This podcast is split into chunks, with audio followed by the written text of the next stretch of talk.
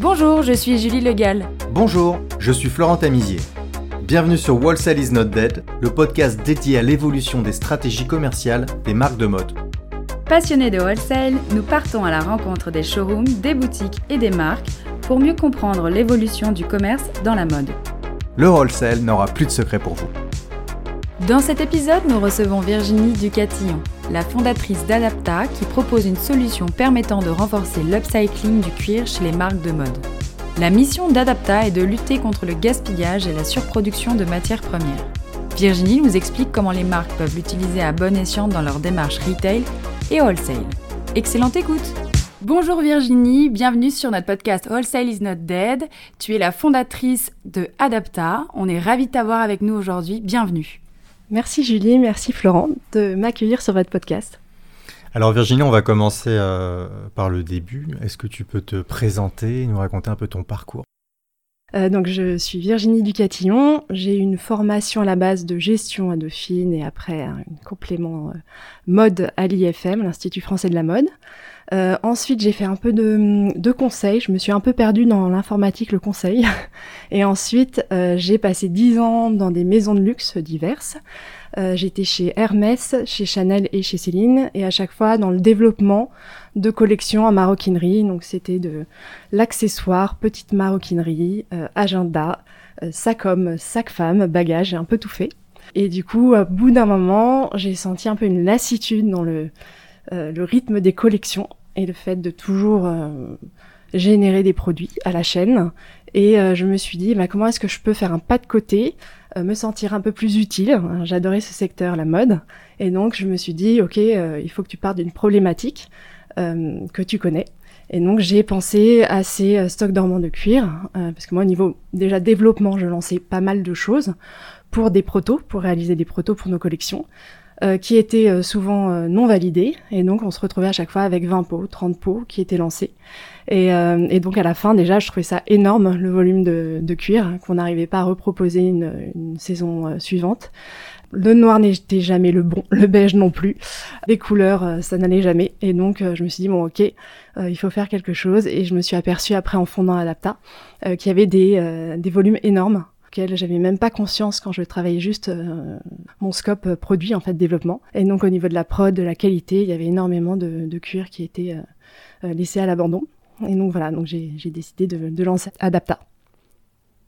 Ok, est-ce que tu peux nous décrire, c'est qu'on appelle ça une solution digitale, c'est ça? Ou une solution de production? Euh, en fait on a une solution d'approvisionnement euh, qui est 100% circulaire dans le sens où euh, elle est, on propose que des, euh, des matières qui sont issues de ces fameux stocks dormants, du cuir, de la, du textile, et qui proviennent de fournisseurs du luxe. Donc ça c'est côté client et marque, et côté fournisseurs ou acteurs qui détiennent ces stocks dormants, on est une solution d'écoulement de ces matières. Et notre mission, évidemment, c'est de lutter contre le gaspillage des matières et leur surproduction. Donc vous êtes un entremetteur entre fournisseurs et euh, stock dormants Mm. et donc euh, vos clients qui sont à la fois des marques, des jeunes créateurs. Qu'est-ce que quelle est la typologie de vos clients aujourd'hui? Euh, alors, on est un, un intermédiaire, mais on achète et on revend. On fait vraiment du négoce. C'est pas juste un rôle d'agent, on fait vraiment du négoce. Et la typologie de nos clients, donc ce que je disais, ça va de l'artisan, même de l'étudiant qui a besoin de faire une collection de fin d'année.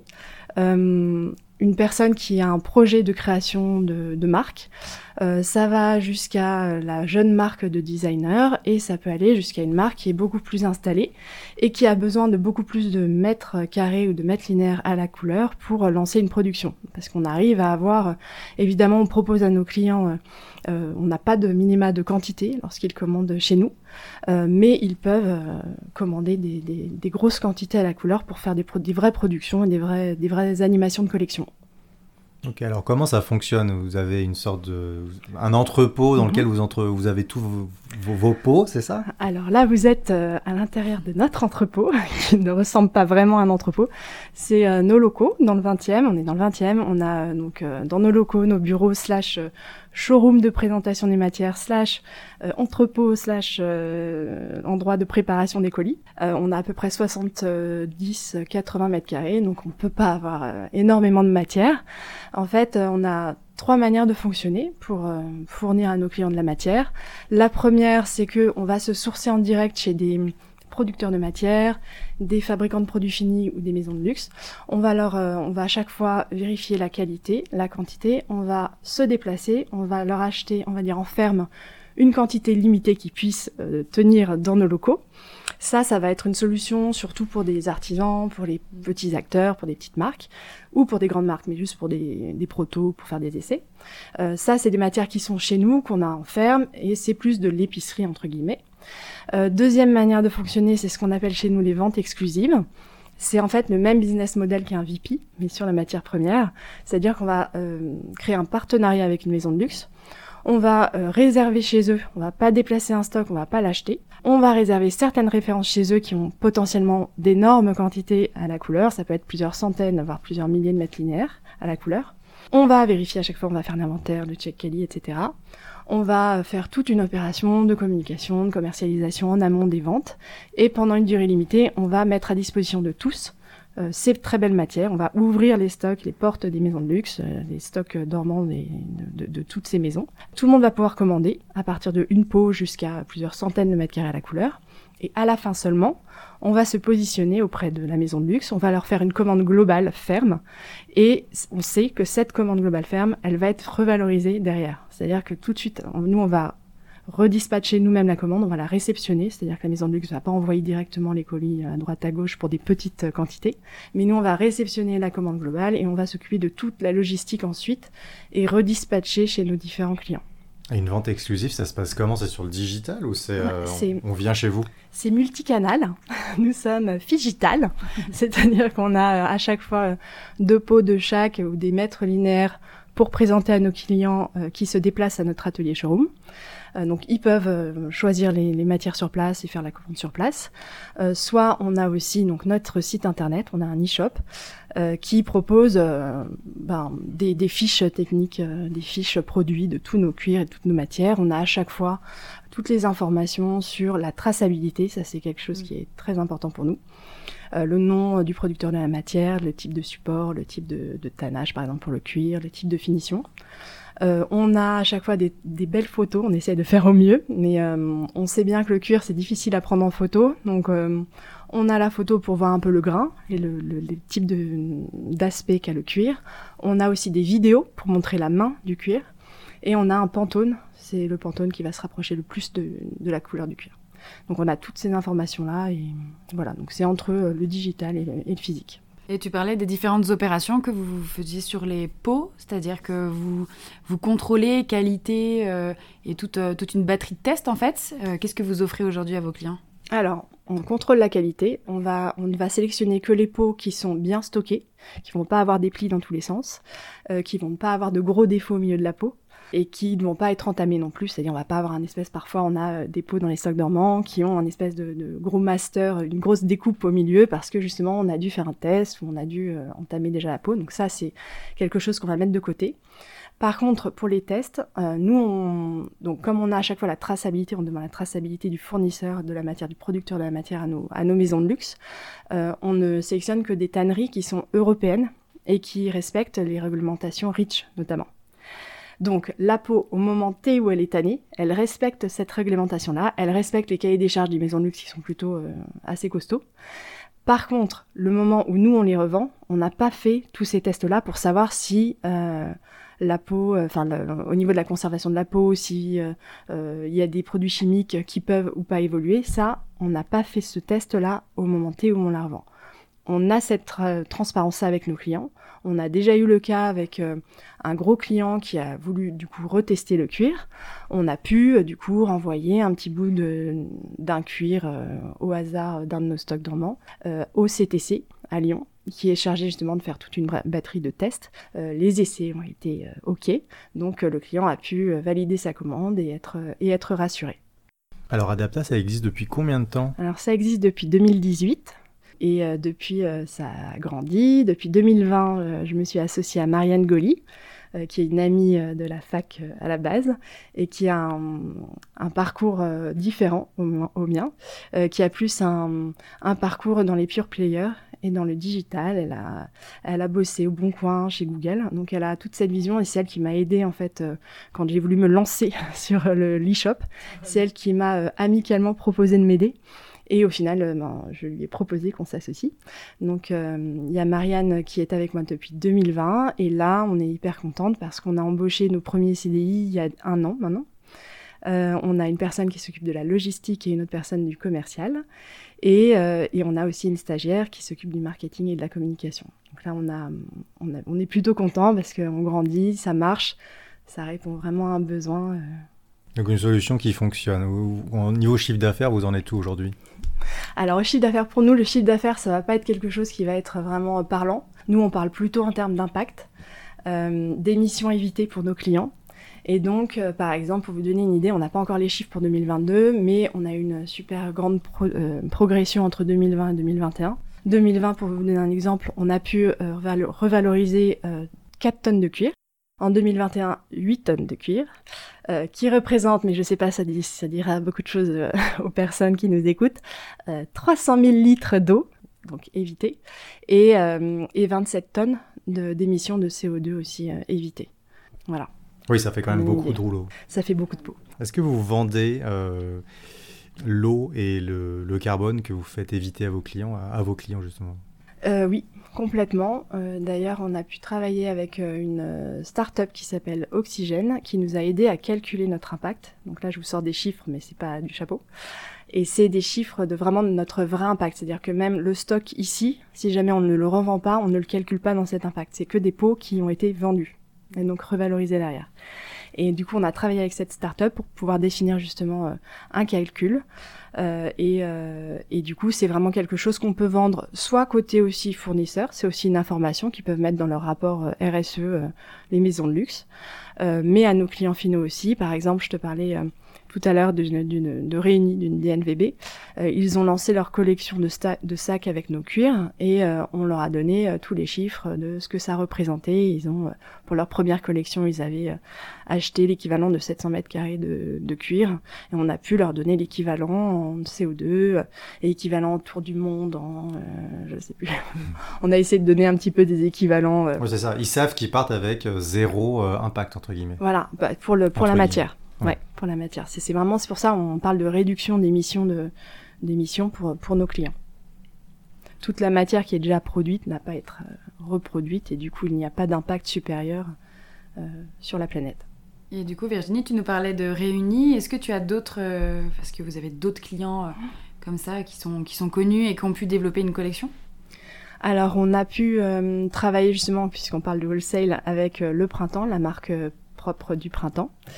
Euh, on a voilà qui ont fait avec qui on travaille depuis plusieurs saisons maintenant. Euh, ils ont même créé leur collection qui s'appelle La Réserve. C'est quoi? C'est de la maroquinerie, C'est de la maroquinerie. C'est de la maroquinerie. la maroquinerie. On a travaillé aussi avec La Redoute euh, pour une collection aussi sur de la maroquinerie. On a travaillé avec la marque Carrel sur la chaussure. on a travaillé avec Petite Mandigote, Balzac Paris. Euh, voilà, des marques. En gros, nous, on répond euh, côté client à deux problématiques.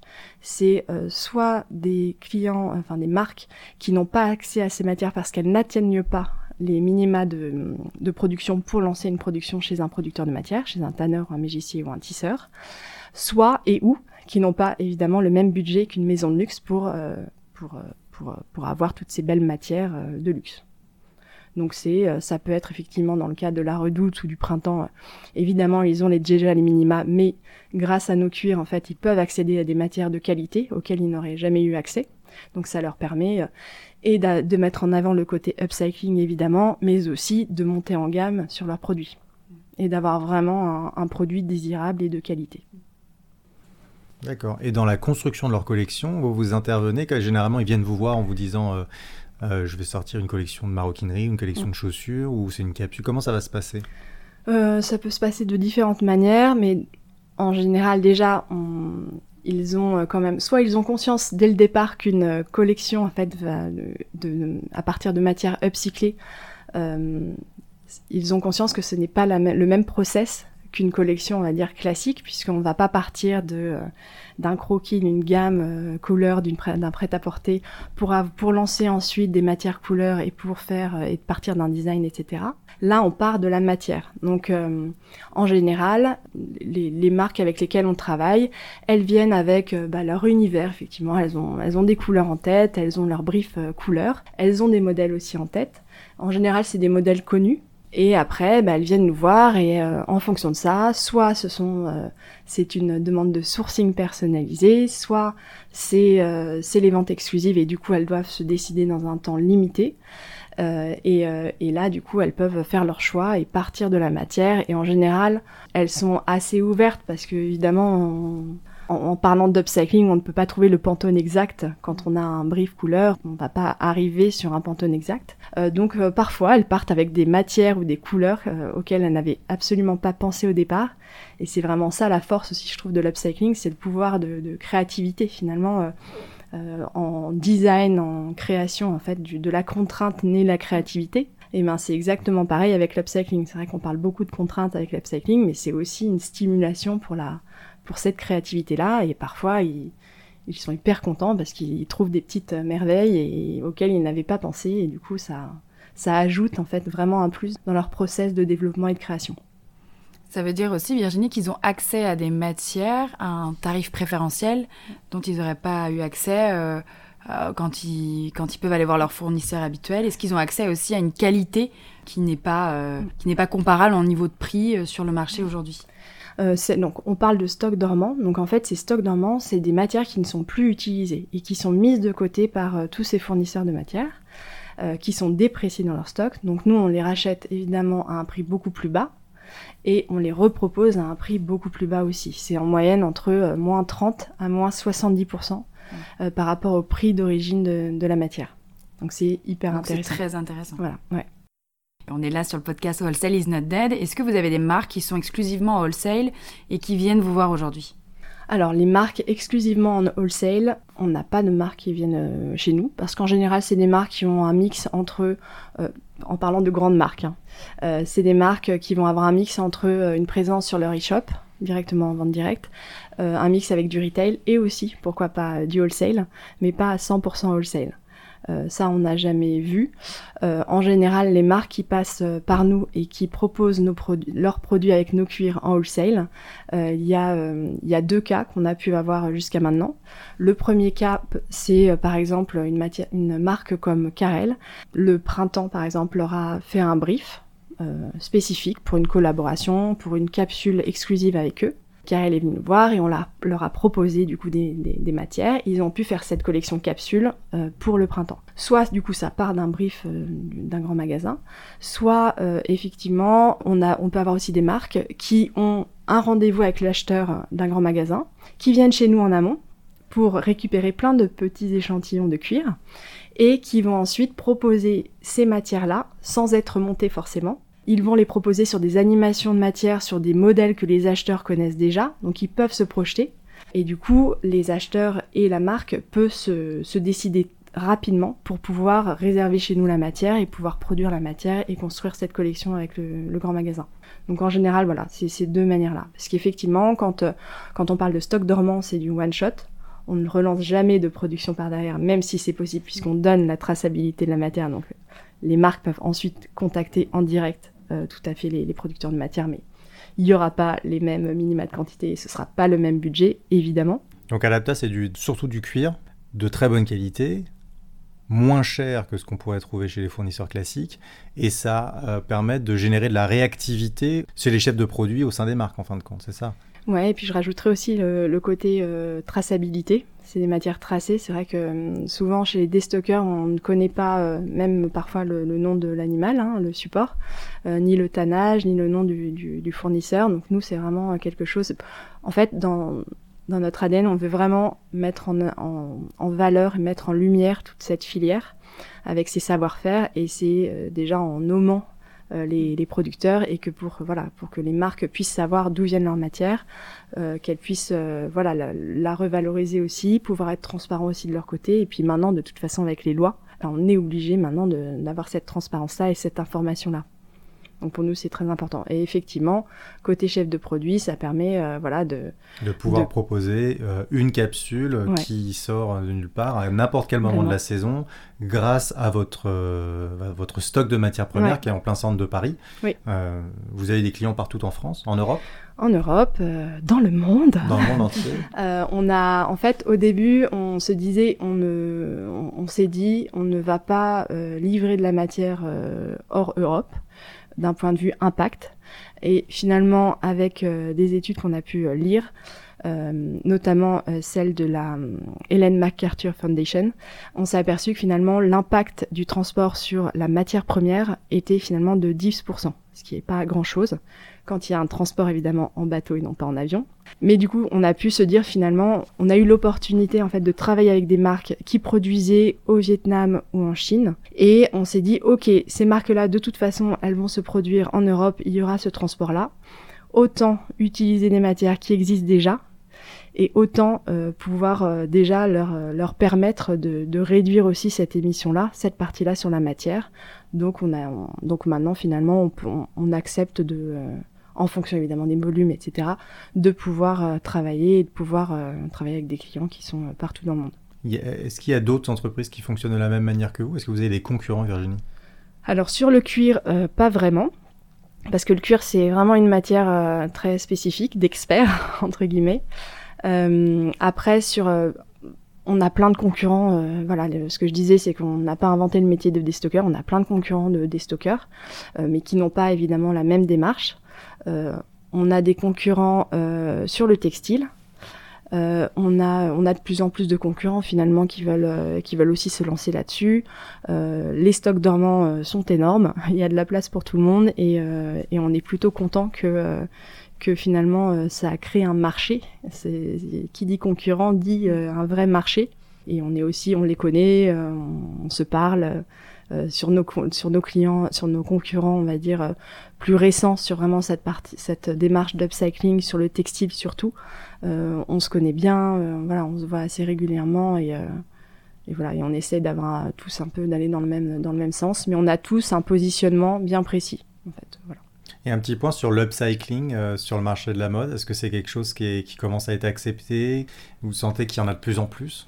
Ou c'est encore difficile à, traiter? Bah, Au début, c'est vrai qu'il y a 4 ans, euh, au niveau des ce qu'on appelle chez nous les grands comptes, c'est-à-dire les grandes marques à gros volume, euh, on a mis quand même beaucoup de temps à les, à les convaincre. Là, on voit en fait, on voit que c'est une vague de fond. Alors ça génère des contraintes, mais comme euh, d'autres manières de faire aussi, c'est une vraie manière en fait de, de motiver en interne aussi les équipes. Euh, ce que tu disais aussi, bah, de, de, pouvoir avoir accès euh, au niveau de la créativité à des matières auxquelles on n'avait pas accès. Et donc finalement, on voit que les, les, marques qui sont finalement des gros mastodontes et des, des gros bateaux, des gros paquebots, finalement eux aussi arrivent à à adapter leur manière de faire et on arrive à se rejoindre et à, à construire ensemble euh, une collection. Donc on est, on est, on est très contente parce que c'est aussi euh, logique et dans les manières de faire euh, une mode un peu plus responsable. En tout cas sur les matières, il y a beaucoup de choses, beaucoup de manières de faire. Il y, a, il y, a, plein plein de solutions possibles, que ce soit sur la matière, la production, la supply chain et autres. mais en tout cas sur la matière, l'upcycling pour nous en tout cas c'est c'est le moyen le plus simple, c'est le premier niveau, on va dire, pour euh, réutiliser une matière telle qu'elle. On n'a pas à la transformer comme pour, par exemple, une matière recyclée. Donc c'est le premier niveau pour nous, la, chose la plus évidente en tout cas, euh, à adopter en fait euh, par les marques. Et Virginie, est-ce que tu as vu une évolution entre le début de la création d'Adapta et aujourd'hui dans la consommation des maisons de luxe ou, ou de tes fournisseurs sur le cuir? Est-ce que ça a changé, évolué Ça va dans quel sens? Ah ben, ça va dans le bon sens, dans le sens où euh, ils gèrent mieux leur stock dormant. Euh, ils ont plein d'initiatives en interne, euh, de réutilisation. Alors souvent, ils peuvent pas les réutiliser parce que c'est pas, il n'y a pas d'assez grande quantité. Ou parfois, eh bien, la direction artistique souhaite une autre matière, une autre couleur, etc. Mais il y a, y a pas mal de choses. Après, il y a plein d'initiatives, mais, à l'heure actuelle, en tout cas, ça n'absorbe pas la totalité de leur stock dormant. Donc voilà, malheureusement, la mode, le processus structurellement, elle crée du stock dormant. Euh, voilà, c'est structurel, on va dire. Et nous, on est là pour, au moins que ce stock dormant qui reste euh, puissent être valorisés. Et, on parle de matière de fournisseurs du luxe, donc c'est encore le haut de la pyramide de la production de matière mondiale. Ok Virginie, donc aujourd'hui concrètement à travers ce podcast, on appelle aussi les marques à utiliser plus de matériaux upcyclés dans leur production. Quel message Adapta voudrait leur faire passer? Ben, Déjà, euh, je dirais que l'upcycling, de la contrainte naît la créativité. Donc, n'hésitez pas à faire appel à l'upcycling, que ce soit aussi pour des collections, vous pouvez proposer aussi à des revendeurs, à des grands magasins, ne pas se fermer la porte. Euh, et, euh, et, voilà, et de dire que au niveau du développement d'une collection, de bien euh, de bien avoir en tête que le développement d'une collection à partir de matières upcyclées n'est pas euh, le même process qu'un développement de, collection classique, qu'il faut bien partir de la matière, donc ça va pas être exactement le même process qu'habituellement. Il va falloir s'adapter. Et, euh, voilà. Et nous, ce que je voulais dire aussi, c'est que vraiment, on, a à cœur au niveau et de mettre en valeur la filière au niveau des fournisseurs, mais aussi de soutenir euh, les jeunes marques, euh, puisqu'on n'a pas de minima euh, à la commande. Donc que ce soit avec les jeunes marques ou les plus grosses marques, on arrivera grâce à ça, à cette collaboration, à absorber un maximum de stock dormant de ces matières magnifiques et d'avoir le plus d'impact possible. Très bien, merci beaucoup Virginie. Comment on fait pour rentrer en contact avec, avec Adapta?